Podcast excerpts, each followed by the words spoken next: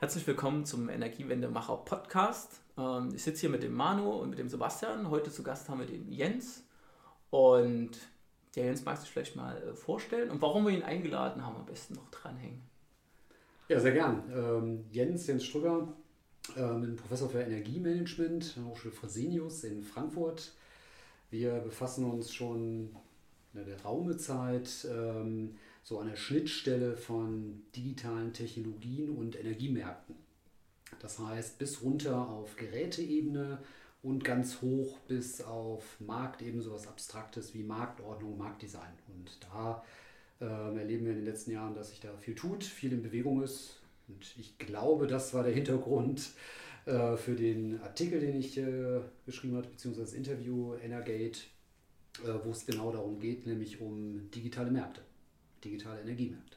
Genau, bei uns dreht sich ja viel um, um Digitalisierung und äh, da bist du natürlich ein extrem spannender äh, Gesprächspartner, äh, wenn es darum geht, wie verändert sich A der Markt und zweitens, was das für uns in Konsequenz heißt, was müssen wir als Stadtwerk tun, äh, um mit dem Markt mitzuhalten, uns anzupassen und vielleicht sogar mitzugestalten. Äh, sind wir da noch ein Akteur? Werden wir noch gebraucht? Ähm, wie wichtig sind wir? Wo sind wir wichtig?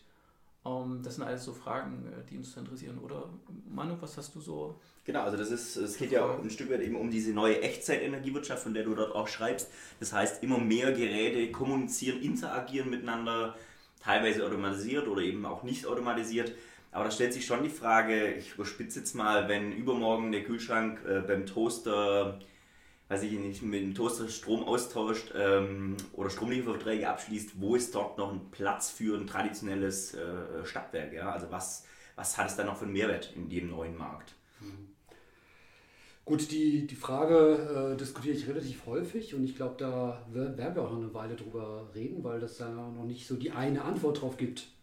Äh, was man aber klar sagen kann, ist, glaube ich, und was auch gut tut, ist äh, zu schauen, wo stehen wir aktuell und ähm, da ist erstmal festzustellen, naja, wir haben ein Gesetz zur Digitalisierung der Energiewende, was letztlich nichts anderes als ein Smart Meter Gesetz ist. Das heißt, da geht es seit Jahren um ein Smart Meter und das ist das, was wir zumindest mal auf der politischen Ebene, auf der Exekutive aktuell als Digitalisierung der Energiewirtschaft bezeichnen. Also wo wirkt sich das aus, dass wir sagen, wir lassen Geräte, die wir bisher nicht am Markt, an den Energiemärkten teil haben lassen, äh, die lassen wir jetzt zu. Also ich gebe mal ein Beispiel, wenn ein Gerät hinter heute hinter einem Stromzähler, was da ist, wenn das jetzt zum Beispiel eine, eine ähm, Batterie ist, eine kleine Batterie für eine PV-Anlage, die ist heute per Definition rechtlich und technisch nicht Teil des Energiemarktes, weil die hinter einem Zähler hängen. Es gibt ein paar Ausnahmen, wo Batterien jetzt äh, Sonnen hatte mit Tenet ja zusammen so ein spannendes Projekt, wo man Geräte poolen konnte und die jetzt Systemdienstleistungen erbracht haben. Ja, und ich glaube, da sind wir sofort, dann sind wir sofort beim Punkt. Denn erstens, und das sind für mich wahnsinnig spannende Fragen aktuell, ähm, was heißt das, wenn wir ähm, Märkte erweitern? Beziehungsweise wenn wir das auch nicht tun. Also lassen wir Geräte, kleine Geräte in Märkten mitspielen. Was heißt denn Märkte? Das ist so abstrakt. Also Großhandelsmarktplatz Strom darf ich heute als kleines Gerät hinter dem Zähler gar nicht mitmachen. Warum? Weil der äh, gibt rechtliche Gründe, es gibt aber auch technische Gründe, weil der ähm, Netzbetreiber selbstverständlich wissen müsste, wer spielt da überhaupt mit. Ich muss den erkennen können, dieses Gerät. Und da hakt es schon, das geht heute nicht. Und da war die eine Idee oder der eine Ansatz zu sagen, mit einem Smart Meter Gateway, mit einem digitalen Stromzähler, können wir dieses Gateway auch nutzen, um Geräte dahinter anzubinden. Wir, wir wissen, glaube ich, alle, wo wir da aktuell stehen. Äh, der Rollout ist immer noch nicht gestartet. Ja, Q4 werden wir mal gucken, ob da was passiert. Es gibt viele andere Möglichkeiten und das ist vielleicht das, äh, woran man das mal festmachen kann. Also warum kann ich nicht ein, ähm, eine, diese PV-Anlage oder ein, ein, ein, ähm, eine Batterie ähm, mal eben wechseln lassen vom Eigenverbrauch zum Großhandel, zum, äh, zur Systemdienstleistung. Wir finden überall auf der Welt dafür Beispiele. Und diese Frage, die ich ja selbst gestellt habe, nämlich das geht heute nicht, weil, oder warum dürfen wir das heute nicht, weil ich als Netzbetreiber den nicht eindeutig erkennen kann, das Gerät, warum nutze ich das nicht einfach zum Beispiel einfach eine SIM-Karte? Eine eingebaute mhm. SIM-Karte, ich kann halt mit dem Handy auch überall in jedes Netz rein, bin erkannt. So, da kann man jetzt mit, mit Sicherheit argumentieren, mit vielen Dingen argumentieren. Fakt ist aber, und das macht es ganz schön deutlich, dieses überregulierte oder sehr stark regulierte Smart Meter Gateway, was heute noch sehr wenig Funktion hat. Eigentlich ist heute in der Grundeinstellung, so von der Reife her, äh, sieht das so aus, dass man über ein Jahr 15 Minuten in 15 Minuten Intervallen aufgezeichnete Daten ablesen kann, einmal ablesen kann. Laster. Dafür dieser riesen Sicherheitsaufwand, das muss man einfach mal ganz nüchtern ins Verhältnis setzen. Gleichzeitig ist dieses Gateway mit dieser System, mit dieser hohen Sicherheitsinfrastruktur natürlich eine tolle Chance, dass man eigentlich damit sehr viel machen kann. Und auf der anderen Seite haben wir Handys, wir haben ähm, viele, viele Geräte, wenn wir uns den Gesundheitsbereich anschauen, wo das wertvoll sein könnte, sehr schnell wertvoll sein wird. Wir sehen, wie Elektromobilität langsam hochkommt, dass jetzt ein Roller ist ja, und so weiter. Ähm, Fakt ist aber, wir haben zwei Welten, isolierte Welt. Wir haben die digitalen Technologien, unsere Handywelt, unsere Laptops, unsere Tablets, unsere Netflix, Services und so weiter, unser Home Automation, Building Management, ähm, Elektroautos und so weiter. Und wir haben die Energiewelt, die davon erstmal aktuell noch sehr, sehr weit entfernt ist. Kann ein Stadtwerk in dem Kontext, also so wie ich es jetzt rausgehört habe, würdest du dann Stadtwerk als Aggregator verorten? Das heißt, ein Stadtwerk hat zum Beispiel einen Großhandelszugang. Das heißt, man würde dort die Aufgabe eines zukünftigen Stadt Stadtwerks wäre dann die, dass es eben so kleine Sachen poolt bei sich, wie es Sonnen äh, gemacht hat mit Tenet zusammen und dann, ähm, naja, dieses gepoolte Angebot in irgendeiner Art und Weise an eine traditionelle Börse stellt oder bricht dann sowas wie ein Großhandel tatsächlich auf oder wird gar nicht mehr benötigt. Das heißt dann auch die Aggregatorenrolle nicht. Also ich sehe noch nicht genau, wo dann zum Beispiel Stadt oder aus deiner Perspektive, wo Stadtwerke da theoretisch jetzt diese Lücke schließen könnten vielleicht. Also ich glaube, ich bin als Wissenschaftler jetzt nicht gut geeignet, um ähm, Stadtwerken zu erzählen, was ihr Geschäftsmodell ist. Nee, was ich machen kann, ist ähm, aufzuzeigen oder Bereiche ähm, einzugrenzen und zu sagen, schaut mal, das sind Bereiche, wo wenn mhm. man, äh, wenn man technisch an der Stelle was nutzt, und ein Stück, das kann mal ein Stück Straße sein, wie diese SIM-Karte, was eigentlich fehlt, was ein öffentliches Interesse an der Infrastruktur ist oder darstellen würde. Also nehmen wir mal an, ich hätte jetzt irgendwas Kleines, mit dem ich die hardware-seitig, irgendwas, womit ich diese Identität von Geräten beweisen kann. Und jetzt die Frage, was kann ein Stadtwerk damit an der Stelle machen? Okay. Ähm, wenn ein Stadtwerk sozusagen diese Identität, diese Infrastruktur teilweise vielleicht betreibt, teilweise äh, nutzbar machen will, dann glaube ich, sind die Chancen folgendermaßen da. Erstens, ein Aggregatormodell, wie, wie du das gerade äh, bezeichnet hast, bezog jetzt auf ähm, Energielieferung. Das geht ja um Bilanzkreise, um Reststromverantwortlichkeit. Also ich habe eine Batterie auf, äh, im Keller und PV auf dem Dach und nicht umgekehrt. Und möchte jetzt sozusagen meinen Reststrom noch durch jemand absichern. Ich kann zeigen, da wir haben schöne Piloten, äh, mit denen man zeigen kann, eigentlich kann ich die Verantwortlichkeit letztlich aufs Gerät runterziehen. Das könnte das über einen guten Algorithmus eigentlich selbst steuern. Da kann man gute äh, Settings aufbauen und zeigen, das würde eigentlich gehen. Das kriegt man hin. Wir leben aber in einem Energiemarkt. Das heißt, nicht jeder erstens will diese Verantwortlichkeit haben und trotzdem brauchst du immer noch jemand, der äh, dahinter steht und das mhm. managt. Und mhm. da wäre jetzt zum Beispiel der Punkt, eine Energiewelt von morgen sieht für mich relativ klar so aus, dass wir diese Verantwortlichkeit zwischen einem großen Bilanzkreis verantwortlich, Verantwortlichen und jemandem, Kunde heute, ein Haushalt wie ein Unternehmen, dahinter, der irgendwie überhaupt keine Verantwortlichkeit hat, der irgendwie ein, ein, ein äh, sehr eigenartiges Standard-Last-Profil hat. Ähm, das macht wenig Sinn. Das heißt, wir werden viele Abstufungen, sei es in der Bilanzkreisverantwortlichkeit sehen, so und jetzt kommt der Punkt, ein Stadtwerk kann dazwischen heute ähm, sehr viel ausprobieren.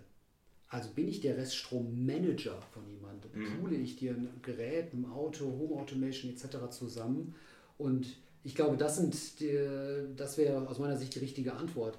Da ist Raum, selbstverständlich zum Ausprobieren, ob danach ein Geschäftsmodell wird etc., das werden wir sehen. Aber das, fürs Ausprobieren ist enorm viel Freiraum da.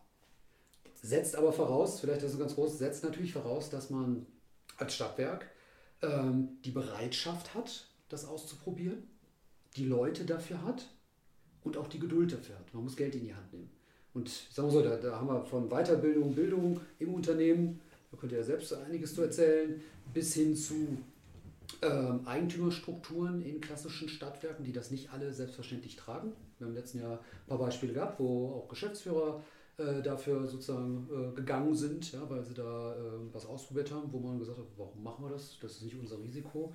Bis hin dann auch in regulierte Bereiche, wo komplett Dinge in Frage gestellt werden. Also welche Teile müssen überhaupt noch reguliert sein, welche müssen in den Markt rein, da verschiebt sich auch was. Also das war jetzt ein Rundumschlag mit vielen Stichworten, aber Freiräume sind definitiv da. Also ich würde gerne mal darauf eingehen. Ähm, jetzt hast du gesagt, die, das Gesetz reguliert relativ viel. Ähm, wir haben immer die relativ spannende Sache, da wo halt reguliert wird, wie probiere ich da aus oder wie kann ich dort als Stadtwerk überhaupt sowas in Frage stellen. Wir setzen mal davon aus, äh, gehen mal davon aus, dass ein, ein Geschäftsführer, dass, dass, dass, Führungskräfte das erstmal prinzipiell wollen, wir wollen etwas ausprobieren. Ähm, keine Ahnung, nehmen wir ein Stichwort Second Life Speicher. Ich will aus gebrauchten Akkus, äh, aus Autos, will ich ein, ein Speicherkraftwerk bauen. Jetzt gibt es da eine gewisse, eine gewisse Regulierung in, in verschiedensten Bereichen. Und unsere Herausforderung ist natürlich immer, wie schaffe ich einen Raum, dass diese Regulierung für mich, ich will nicht sagen nicht greift, aber wie kann ich denn so einen, so einen Raum schaffen? Ich sage mal so, es gibt ja nun mal den regulierten Markt. Und lässt der denn überhaupt ähm, sowas zu? Lässt der, lässt der Regulierer oder lässt der Staat an der Stelle überhaupt sowas zu, dass ich das ausprobieren kann? Als Pilot richtig hart im Netz. Wir hatten letztens ähm, eine ganz interessante Runde im Bereich Blockchain, da gab es dieses Event Horizon in Berlin. Und hatten wir im Vorfeld äh, auch eine nette Diskussionsrunde ähm, und dort vor Ort auch. Und da ging es beim Thema Blockchain, was das, glaube ich, sehr auf den Punkt bringt, ähm, weil das stößt natürlich an viele Grenzen sehr schnell. Ähm, the elephant in the room, also sprich, die Regulierung ist so dieser, dieser Elefant im Raum, ähm, der allem irgendwie entgegensteht. Ja, eigentlich will man loslegen machen und irgendwo steht der mittendrin und verhindert doch alles. Und das war so die, die Fragestellung Und ich glaube, das, das, äh, das trifft es ganz gut, was du jetzt äh, gerade äh, berichtest. Ähm, ich bin überzeugt davon, dass jede Regulierung, die heute ist, sich weiterentwickeln muss. Und die Einsicht ist auch, ähm, würde ich mal sagen, angekommen. Im, sowohl, wenn man konkret Bundesnetzagentur bis hin zum BMWI, es ist hundertprozentig auch in der Politik, es ist angekommen. Das heißt noch lange nicht, dass wir jetzt sofort da sind. Und machen wir es mal konkret. Das heißt, ähm, nehmen wir mal dein, dein, das Beispiel hier mit den äh, Speichern. Oder ein, ein, Speicher, warum kann ich Speicher heute nicht einfach frei poolen? Verschiedene Typen einfach frei poolen. Ähm, wir haben in, in Kalifornien seit sechs, sieben Jahren läuft da ein großes Versuchsprojekt, ähm, das eigentlich längst live gehen könnte, aus politischen Gründen etc., wird es gerade nicht gemacht. Demand Response Auction Mechanism, ja, das ist ein schönes Beispiel, um zu zeigen, wo man sehr schnell gezeigt hat, da geht es auch um Kapazität anzubieten. Ähm, ich will jetzt nicht zu weit ausholen, aber die Herausforderung ist natürlich zu sagen, ähm, mir ist eigentlich egal, der Regulator sagt dort, mir ist eigentlich egal am Ende des Tages, wer da was reinbietet. Hauptsache, wenn ich was brauche und abrufen will, dass es dann kommt. Ja, über Marktbesonderheiten brauchen, wir jetzt, äh, braucht man gar nicht jetzt so viel reden, sondern spezifisch ist, ich kann dort verschiedenste Geräte einfach poolen. Und ich bin verantwortlich als jemand, der da reinbietet, vorher gesagt hat, ich verpflichte mich, ich poole irgendwas zusammen und dann ist der, der Typ, ob das Last ist, ob das Erzeugung ist, ob das verschiedenste Geräte sind, ist egal. Ich muss einen bestimmten Metering-Standard, NC-Standard einhalten, damit ich das nachweisen kann und so weiter. Und das reicht. So am Ende des Tages ist das aber jetzt ein ökonomischer Ansatz, weil man sagt, das ist ein bisschen so Portfolio-Ansatz. Ja? Entweder du kriegst es hin oder du zahlst kräftig dafür, wenn du es nicht hinkriegst. Ja? Ähm, warum muss ich das technisch bis ins Detail an der Stelle regeln? Wenn ich das Problem sozusagen Kapsel und immer auch überprüfbar mache und erstmal teste und weiter ausrolle und, und fahre. Dieses berühmte Sandboxing ist da einfach ein wunderschöner Fall. Wir kennen das bislang eigentlich nur, dass ein Regulator mit einem Unternehmen in eine Sandbox reingeht und also sprich im kontrollierten Umfeld was ausprobiert. Das war eigentlich mal für im Finanzbereich für Geschäftsmodelle gedacht. Und jetzt kommt so immer mehr die Einsicht, hey, das könnten wir eigentlich auch für äh, Infrastruktur ausprobieren. Weil der Gedanke, die Idee zu sagen, lassen wir denn vielleicht auch andere Batterietypen zu, ist eigentlich ein Infrastrukturgedanke. Mhm. Und da tut sich gerade sehr viel. Und das Wichtige ist, glaube ich, dass man A, von unten, von denjenigen, die Ideen haben, die was ausprobieren, haben, äh, ausprobieren wollen, dieses klar beschreibt und auch die Grenzen aufzeigt, wo stoßen wir heute gegen was an. Wir haben das mit der äh, DENA-Studienbereich Blockchain jetzt gerade, äh, im Februar hatten wir die ja rausgebracht äh, mit, mit elf Use Cases da äh, durchexerziert und da, da kann man das ja schön sehen, an welchen Stellen wo was dagegen läuft, ähm, wo man anstößt. Und umgekehrt dann aber dem Regulierer sagt, guck mal, soll man nicht mal an der und der Stelle was ausprobieren? Was uns augenblicklich noch fehlt, ist das Vehikel, um das ähm, testen zu können. Also das rechtliche Vehikel zu sagen, jetzt setzen wir mal schnell einen Pilot auf und also A muss dann jemand feststellen und sagen, ja, das ist so ein Fall.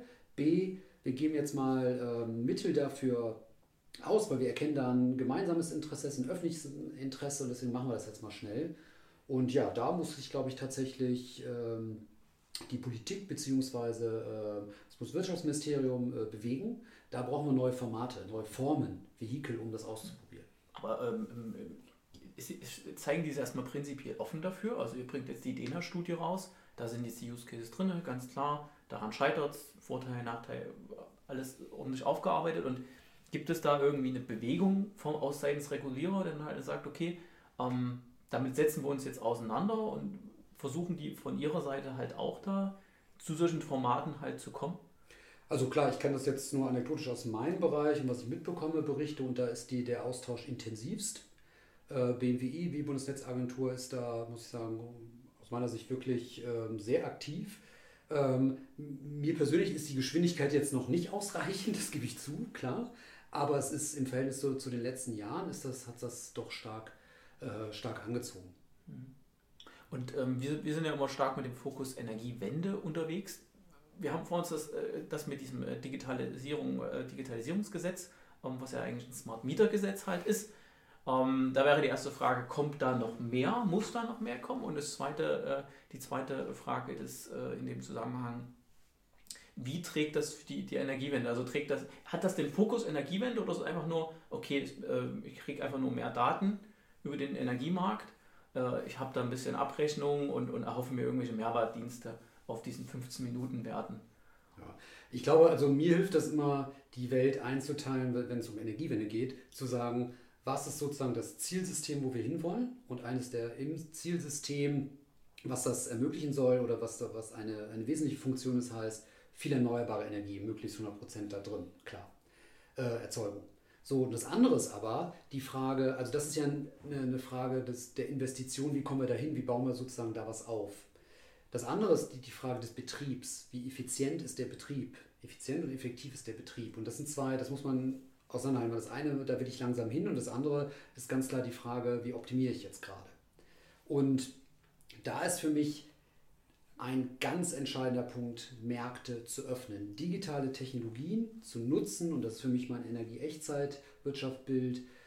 Wie öffnen wir Märkte und lassen möglichst viel Geräte im Markt mitspielen? Und im Markt meine ich jetzt am gesamten Stromsystem teilnehmen. Das kann sehr wohl ein ein Kapazitätsmarkt sein oder ein, ein Systemdienstleistungsmarkt, der eigentlich kein Markt ist, aber einen Marktmechanismus nutzt, bis hin zu wirklich einem Großhandelsmarktplatz oder lokale, regionale Märkte. Da gibt es viele, viele Ansätze, woran es scheitert. Und das zu deiner Frage, was wir ganz dringend ändern müssen und wo wir schnell hin müssen, ist, ähm, Märkte zu öffnen. Das heißt, das Ausprobieren zulassen, dass wir viele Geräte in den verschiedenen Märkten, vielleicht auch weitere Segmente, die wir erschließen, mitspielen lassen. Also das eine Batterie heute schnell wechseln kann zwischen den verschiedenen Segmenten, die wir heute schon haben.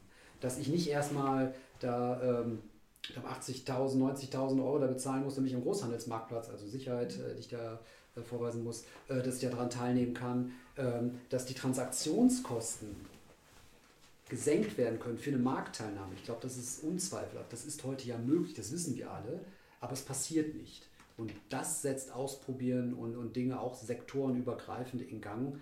Also das ist für mich der ganz entscheidende Punkt, digitale Märkte schaffen, diese Marktteilnahme schaffen. Ähm, wenn wir jetzt über die Märkte reden oder bei den Märkten von heute bleiben, indem wir sagen, es gibt Transaktionskosten in Höhe X und es gibt Marktzutrittsbarrieren, kann man nicht darüber nachdenken, generell neue Märkte zu schaffen und die jetzigen zu erstmal beiseite zu lassen, wenn man das testen will. Also lokale Märkte kann ich auch unabhängig von den Eintrittsbarrieren von einem bisherigen Großhandelsmarkt äh, konstruieren?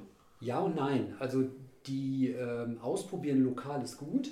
Ähm, ich gebe mal das Beispiel von den Syntec-Projekten, Schaufenster intelligente Netze, die gerade laufen. Da gibt es vier große äh, Projekte, die alle so ein irgendwas links und rechts von Engpassmanagement machen.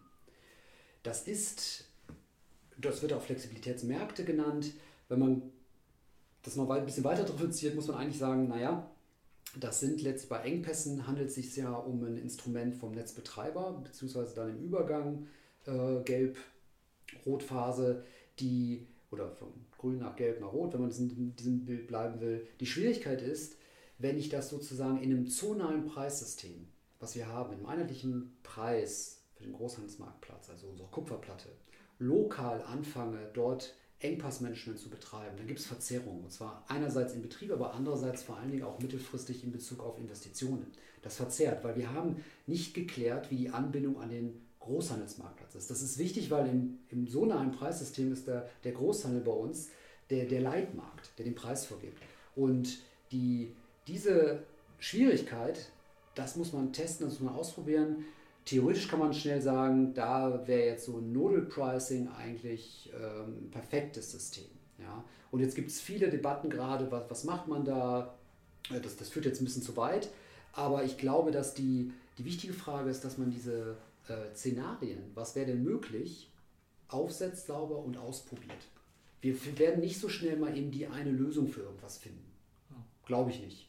Äh, aktuell, es gibt technischen Fortschritt. Also, große Beispiel für mich ist immer, wenn ich sehe, ähm, wir haben sehr, sehr gute Energiemarktökonomen in Deutschland, auf der Welt. Ähm, bislang spielt die Rolle, digitale Märkte zu erschließen oder beziehungsweise jetzt für Geräte zu öffnen, die mit reinzunehmen, hochfrequent, spielt überhaupt, hat überhaupt keine Rolle gespielt. Null. Erst langsam, als man gemeint ah, lokal, da dreht sich irgendwie was um, da kommen immer mehr Erzeugung rein, da gibt es ein bisschen Demand, Demand-Side-Management, ist nett, aber was das tatsächlich, dass sich sozusagen das gesamte System verschiebt, das ist enorm wichtig. Wenn wir das tun, selbst wenn wir das tun, um das mal weiterzutreiben, lösen wir damit überhaupt noch nicht unser langfristiges Problem, Investitionsproblem, weil wenn wir in Richtung Elektrifizierung gehen, werden wir schnell feststellen, das, was wir im Industriebereich an, an Prozesswärme brauchen, an Stromverbrauch haben, wer investiert langfristig da rein?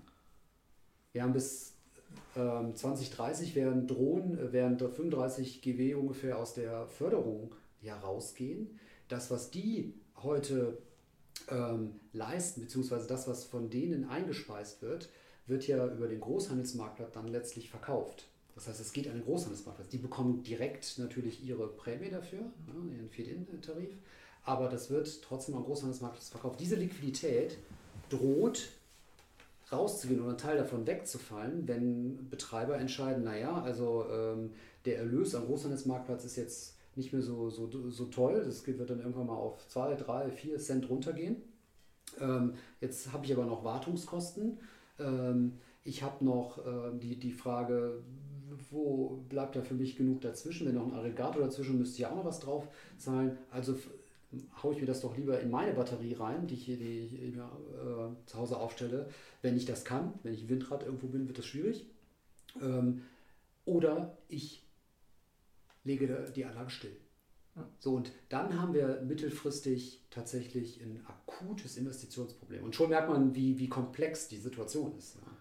Wenn ich mir jetzt vorstelle, wie die Echtzeit-Energiewirtschaft aussehen kann, also dass wirklich Geräte, IoT-Geräte miteinander kommunizieren können, Erzeugung und Verbrauch austarieren zu jeder mhm. Sekunde, sehe ich zum einen, dass die Smart Meter uns da heute nicht so viel helfen, weil sie eine Vergangenheitsbetrachtung machen.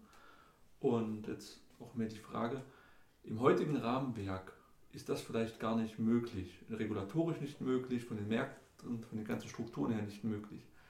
Und wenn ihr jetzt in die Richtung forscht und Lösungen entwickelt, hat man dann vielleicht im Hintergrund oder ist man vielleicht ein bisschen gehemmt durch eine sehr, also man, man will auf was sehr Progressives hinaus, wie Echtzeit-Energiewirtschaft, weiß aber in dem heutigen Bild darf es das nicht geben. Also kann es dann sein, dass man das so ein bisschen, die Strukturen von heute das noch bremst und wenn man das viel radikaler denken würde, um es disruptiv zu vermeiden, ähm, dass man, vielleicht ist es dann einfach da und jetzt Blockchain hat man jetzt schon, kam schon vor, dass man darüber ganz viel über Microgrids äh, abwickeln kann. Auf einmal ist das eben dann doch da und hat die, hat die ganze gewachsene Struktur mit Einschlag ähm, eine Konkurrenz aufgebaut, obwohl das gar nicht gehen darf, aber irgendwie geht Könnte ja sein. Ja, das ist eine, eine spannende Frage. Also dieses, äh, dieser Begriff Echtzeit-Energiewirtschaft, ich habe den vor sechs Jahren irgendwann mal erstmal im Vortrag benutzt. Ja? Und damals habe ich das als reine Provokation reingeschrieben, weil es immer um diese Debatte geht, IT-Echtzeit und elektrotechnisch Echtzeit ist halt was anderes. Elektrotechnisch ist halt logischerweise schneller. Ja, und wenn ich von Echtzeit-Energiewirtschaft rede, kann das natürlich immer nur die IT-Echtzeit sein, weil wir kommen, wir können diese, diese, dieses Gap zwischen Elektrotechnik, äh, elektrotechnisch Geschwindigkeit und, und Handel können wir nicht komplett schließen. Aber, und das ist der Punkt, wir kommen näher aneinander, viel näher aneinander. Und die Freiheitsgrade, die wir bekommen dadurch, und das muss man diskutieren und sich klar machen, die sind halt nicht so eindimensional, wie wir immer tun. Also die Welt kann sehr, sehr unterschiedlich aussehen. Es gibt verschiedene Dinge, die das bedeuten kann. Also ich, ich rede jetzt nicht von dem einen großen zentralen System, was das theoretisch auch hergeben würde. Das halte ich für relativ, was Komplexität angeht, für relativ ähm, ja, nicht, nicht umsetzbar. Also es ist einfach eine Komplexitätsfalle, die da entsteht. Aber ob ich jetzt in Hierarchien, stark in Hierarchien denken will, die einen nennen das zellulare Systeme, meinen damit, also die einen bei zellularen Systemen, also die meinen tatsächlich, ähm, dass man Zellen sehr selbstständig agieren lässt untereinander und kein, überhaupt kein, äh, keine Hierarchie letztlich da, da, drin hat. Andere verwenden den Begriff sehr, sehr missverständlich und dann, dann hat man dann doch wieder ähm, meinen mit Zellen irgendwie, dass es nur von unten nach oben dann irgendwann bis zum Körper übergeht. Also wir haben ja Kooperation, Koordinationsherausforderungen und wie ich das löse, wie ein einzelnes Gerät an welchen Teilen mitmacht, ob ich sage, ich habe eine große Zone oder ich bilde kleine Preise, Nodal Pricing, ja, ähm, oder ich sage, ich habe äh, das Eingreifen, dass ich schon ein Gerät mit auflege, wenn es Frequenzabweichungen gibt, da dann greift Blockchain jetzt Smart Contract und sagt, ups, Schlussende vorbei, du darfst ja nicht mehr handeln. Ähm, die Freiheitsgrade sind natürlich die Ideen, die, die da hochkommen, sind fast unendlich. So, und da Struktur reinzubringen, das ist eigentlich die Herausforderung für, für die nächsten Jahre. Ja, und es geht nicht so schnell, dass man mal eben das macht. Was aber auch nicht heißt, man muss sich ausbremsen und sagen, nur weil wir jetzt nicht die eine große Lösung haben, können wir nicht mit 100.000 kleinen Sachen anfangen und endlich ausprobieren.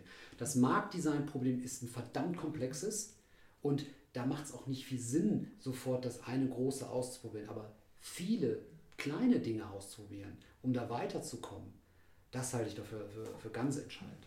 Und für die Geschäftsmodelle wiederum halt bedeutet das, das muss jetzt viel flexibler ineinander greifen. Also, dass der Regulator mit reingeht und schaut, aha, das ist, ein, ist eine interessante äh, Ansicht hier, interessantes Begehren, das ist eine gute Idee, das könnte für alle sinnvoll sein, also probieren wir es mal aus und gehen da mit rein. Also, sprich mit staatlichen Mitteln auch mit rein. Wie groß siehst du die Gefahr von so internationalen äh, äh, Konkurrenten oder ganz anderen Firmen? Ich, ich denke halt bei diesen ganzen Energiemarktsachen immer extrem an, an, an Google, die die Werbeflächen schalten. Also früher habe ich irgendwie eine große Zeitung gehabt, da habe ich für 200.000 Euro eine Anzeige geschaltet. Heute sage ich als Webseitenbetreiber, hier Google, du kriegst hier, kannst du deinen Werbebanner einblenden und der analysiert dann erstmal, welcher Nutzer ist gerade auf der Webseite und der kriegt dann da individuell für sich das angezeigt und dann kriegt er für den Nutzer 2, 3, 3 Cent und so haben die ja, so ist Google einfach reich geworden. Ähm, und die waren einfach da, das ist einfach, kann uns das im Energiemarkt auch passieren, wo dann auf einmal sich über Regulierung weggesetzt wird, wo gesagt wird, okay, wir kommen ja als amerikanisches Unternehmen, machen ein bisschen Druck und die 5 Millionen können wir auch easy bezahlen bei der EU. Und ja, irgendwie, und dass durch so einen Druck auf einmal äh, Märkte entstehen und, und ich als deutsches Stadtwerk habe, sag ich mal, hm. die ganze Zeit mit einer Regulierung gehalten. Siehst du da eine, eine Gefahr? Äh, ich sehe eine gewisse Gefahr, aber anders gelagert. Äh, grundsätzlich glaube ich, dass so wie du, wie du es beschrieben hast, die Gefahr druckt, glaube ich, nicht. A ist der Energiemarkt für, für Google gar nicht interessant genug für andere Firmen. B ist der viel zu reguliert und problematisch. Das klassische Modell, wie amerikanische, ähm, diese großen Internetfirmen, die wir haben, oder auch typische äh, Startups, äh, die Venture Capital gefördert vorgehen, ist immer erst ausprobieren und nachher um Erlaubnis fragen. So, das funktioniert im Energiebereich halt nicht und es skaliert auch nicht. Wir sehen das auch in den USA, auch da ist, ähm, sind diese Geschäftsmodelle, die es seit langem gibt und auch wirklich unglaublich gute Sachen, die ich über die letzten zehn Jahre gesehen habe, die fliegen nicht mal eben, weil es dann doch sehr unterschiedliche Bundesstaaten gibt. Der ist nicht der einheitliche große Markt, der Energiemarkt. So, das einzige Land, wo das funktionieren kann aktuell, ist China, was die Größe angeht. Auch Europa ist da noch zu äh, differenziert. Ähm, so, aber jetzt ist die Frage, wo sind da heute die Mehrwerte? Und wenn ich über Digitalisierung rede, äh, bin ich natürlich ganz schnell an der Stelle bei diesen Geschäftsmodellen bei Daten. Das sind äh, Plattformen, zweiseitige Märkte, die ich dort habe. Das heißt, ich habe Daten, die ich sammle und sorge dafür, dass ich eine Plattform schaffe, wo beide Seiten sich, äh, also Anbieter, Nachfrager, ein System entsteht, das sich gegenseitig hochschraubt, ja, diese Rebound-Effekte, dass das klappt. Nobelpreise für vergeben worden. Äh, spannender Bereich, basiert aber immer darauf dass einer sozusagen die Hoheit über die Daten hat.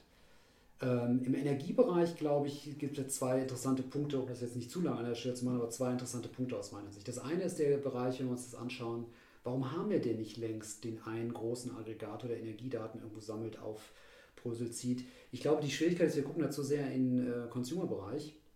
Äh, wenn wir nämlich in den Bereich Unternehmen schauen, stellen wir schnell fest, wir haben weltweit, gibt es vielleicht 100, 120, 30 große Internetplattformen, was so den ähm, so Industrial Internet angeht.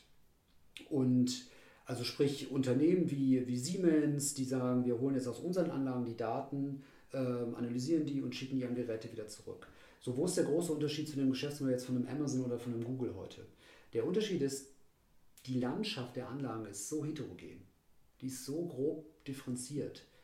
Äh, wenn ich mir ein Unternehmen vorstelle, der einen Fuhrpark hat, der äh, so und so viele Geräte bei sich stehen hat, Maschinen stehen hat von so und so vielen Anbietern, der will heute nicht, dass seine Daten alle jetzt zu einem Anbieter gehen. Der möchte seine Middleware, der möchte seine Anlagen, die Daten, da rein und rausgehen, äh, möchte der im Griff haben. Das ist nicht nur Bequemheit wie, in, äh, wie beim, bei Haushaltskunden. Ja, wir sagen, ach, ist doch schön, dass ich da mein, mein Google Maps Anfrage sofort da bekomme, angeblich umsonst.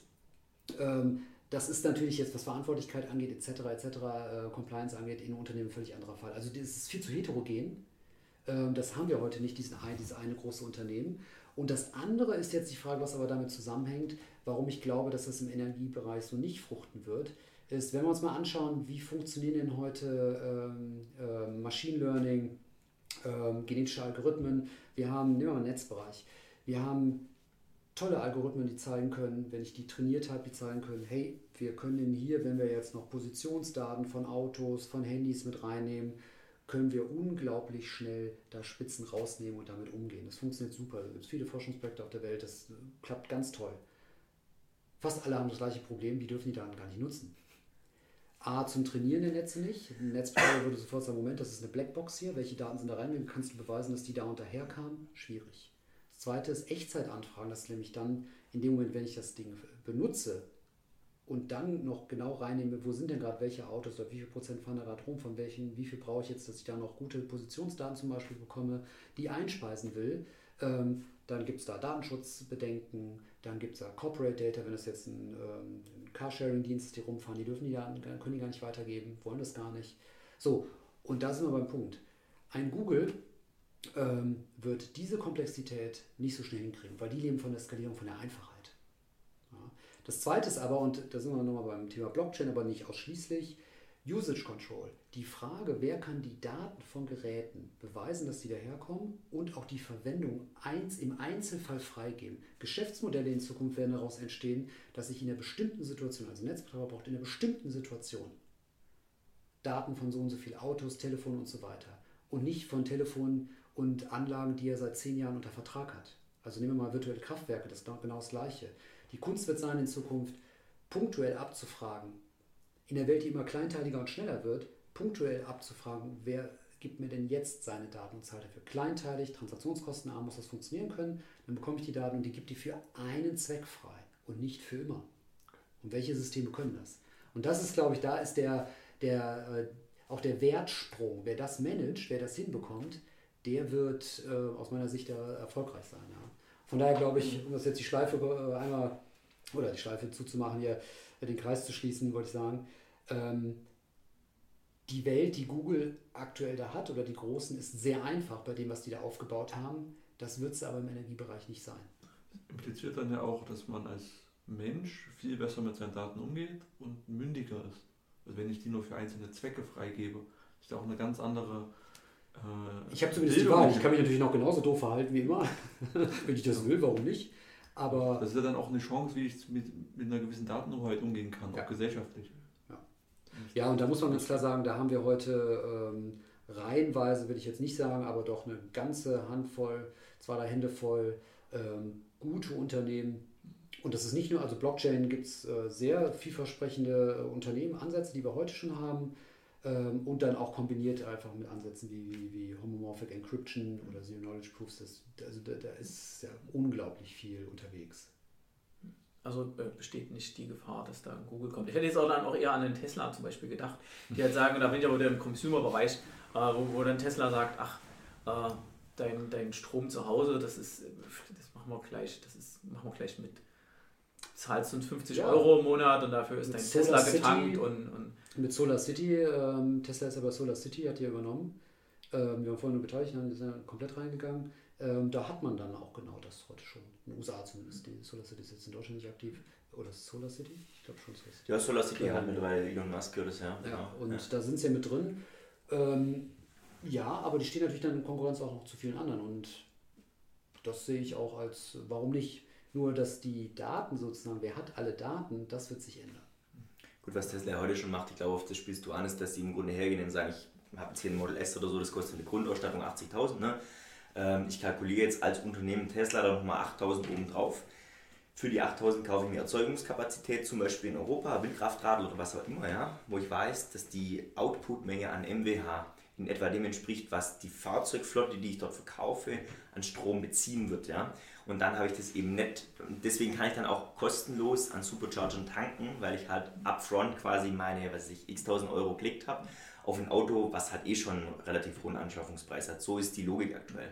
Aber was ich, ich glaube, was die Frage, was da mitschwingt, ist natürlich die, ich habe gestern gelesen, dass zum Beispiel äh, Tesla äh, in drei oder vier Jahren, wenn es äh, vollautonome Fahren da sein soll, ja, dass sie dann keine Autos mehr verkaufen wollen. Ein Autobauer, der keine Autos mehr verkaufen will. Ne? Kann ich mir das ist, Anbieter gut vorstellen. Genau, aber das, ist, das, sind solche, das sind solche Dinge, das ist natürlich, das, erstmal wirkt es befremdlich, dass man sagt, oder gerade auch sowas wie, wie kleinstteilige Geräte oder kleine Geräte, hochfrequent, genau spezifizierbar in verschiedenen Märkten. So, das, und das in einem Energiemarkt. Das hört sich erstmal paradox an, wo man denkt, okay, aktuell kriege ich einmal im Jahr meine Stromrechnung auf Post, hm. auf dem Postweg. Ne? Das, das passt da irgendwie nicht zusammen, da, da regt sich was, das, das kann nicht sein. Ja? Äh, das, das hört sich fast schon an wie eine, also für denjenigen, der jetzt sich nicht intensiv damit auseinandersetzt, hört sich das fast schon utopisch an. Ne? Wenn man heute von einer Papierrechnung spricht, einmal im Jahr, monatliche Abschläge zu Echtzeit-Energiewirtschaft, verschiedene Märkte. Das ist ja, Riesen. Auf der anderen Seite nimmst du dein Handy, buchst damit heute in jeder Stadt, ob das ein Roller ist, ob das ein äh, Fahrrad ist, bis hin zum Auto, da kommen wir jetzt gerade hin, aber jetzt geht es ja nicht nur mit Android, jetzt geht es ja auch dann mit äh, Apple und die Biometriedaten vom Pass übertragen und damit kann ich dann auch ganz normal buchen, überall, auch teurere Dinge ähm, da, oder Bus und so weiter. Das funktioniert ja alles schon. Und ich glaube, der, der Schritt ist da eigentlich nicht mehr so riesig. Wir, wir haben da nur eine gewisse Trägheit, weil wir vom Energiesystem auch nicht so verwöhnt wurden. Also wir, wir sind noch nicht so wirklich gewöhnt, dass da Innovation passiert, die wir sehen. Ja. Weil es halt auch lange Zeit sehr stark von, von ein paar großen Playern dominiert wurde. Ne? Also es war, oder es ist wahrscheinlich einer der Mitgründe. Ja, die Gründe sind vielfältig.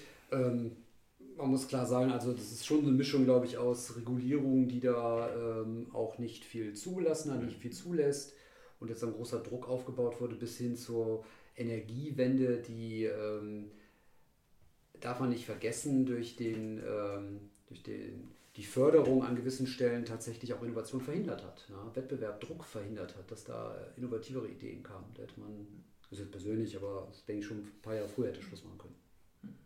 Na gut, aber die äh, wichtigen Themen werden ja jetzt angegangen und es ist ja völlig selbstverständlich geworden, äh, dass man im Energiebereich jetzt über Blockchain redet, dass man über Absolut. Ähm, Prognosen Absolut. redet und so Sachen wie Telemetrie und nicht mehr so, ja, 15 Minuten, sondern wirklich so Sekundenwerte und dass halt auch über Daten geredet wird. Das ist auch eine ganz spannende Sache. Also wenn wir weltweit aktuell schauen, wo Deutschland steht, auch Stadtwerke im internationalen Vergleich stehen, sprich, was haben wir für eine Startup-Szene, was haben wir für eine Technologie-Szene, was haben wir für eine Forscherlandschaft, was haben wir für eine akademische Landschaft, da muss Deutschland sich definitiv nicht verstecken. Da stehen wir schon sehr, sehr gut da. Woran es gerade hapert oder wo man einen deutlichen Zahn zulegen muss, ist, glaube ich, A, das Zielsystem im NGI-Bereich. Äh, also, dass wir nicht einfach alle nur wild ausprobieren und Geld rausschmeißen zum Probieren, wo dann nicht viel rumkommt. Ähm, und da auch meine Botschaft ganz klar an die Politik. Hier muss deutlich, deutlich mehr passieren. Und zwar bis in die Ministerien rein, was Reorganisationen angeht, was Bereiche angeht. Ähm, also wir brauchen im Bundeswirtschaftsministerium, was Energieinformatiker angeht, Informatiker, Wirtschaftsinformatiker angeht, einfach mit einem Schlag einen gewissen Anteil. Den haben wir heute nicht. Das muss man ganz nüchtern feststellen. Und dann muss man sich auch nicht wundern, dass bestimmte Dinge nicht in Gang kommen. Das war ein schönes Schlusswort. Dann vielen Dank fürs Gespräch. Danke. Sehr gerne.